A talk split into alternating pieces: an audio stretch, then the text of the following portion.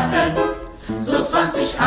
Karl Valentin está para os alemães como Charlie Chaplin está para o resto do mundo e Ricardo Neves Neves, que tem a tradição alemã, traz agora estas pequenas peças das muitas que estão disponíveis e juntou-as em cabaré. Karl Valentin tem, pelo menos que nós tenhamos conhecimento e estão traduzidos em português, 60 ou 70 peças e nós na primeira semana de ensaios lemos as 60 ou 70 peças. Dessas 60 peças escolhemos 16, juntámos mais quatro músicas do repertório popular alemão do, do final do século XIX e início do século XX que cantamos em alemão uh, e, e, outras músicas que são só o instrumental uh, e, essas, e este é o nosso espetáculo. 16 peças curtas, juntas em quadros, com música do início do século passado, cantadas em alemão, criando esse ambiente de cabaré cômico e melancólico. Diz-me lá, o homem que hoje queria comprar o jornal de ontem sempre conseguiu arranjá-lo?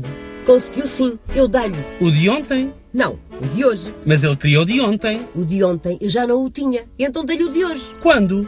Hoje, o de ontem, prometi-lhe para amanhã. Com uma forte componente cómica, mas que ao mesmo tempo tem uma certa melancolia, e a isso juntamos as músicas em alemão. Carlos Valentim tem toda esta carga melodramática, com um humor refinado, um Charlot Spregens in Deutsch. Carlo Valentim é considerado o Charlie Chaplin alemão.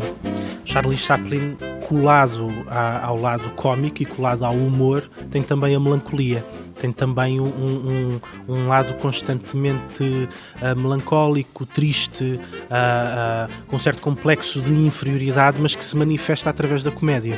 Uh, e, e, o, e o cabaré é isso também, uma certa decadência, uma certa alegria do ator rodeado de uma certa simplicidade e pobreza dos cenários. Um cabaré na Alemanha dos anos 20 e 30 do século passado pode ser e deve ser em Munique, onde estão situadas muitas das peças deste cabaré, com uma banda em cena, ao vivo e atores cantores.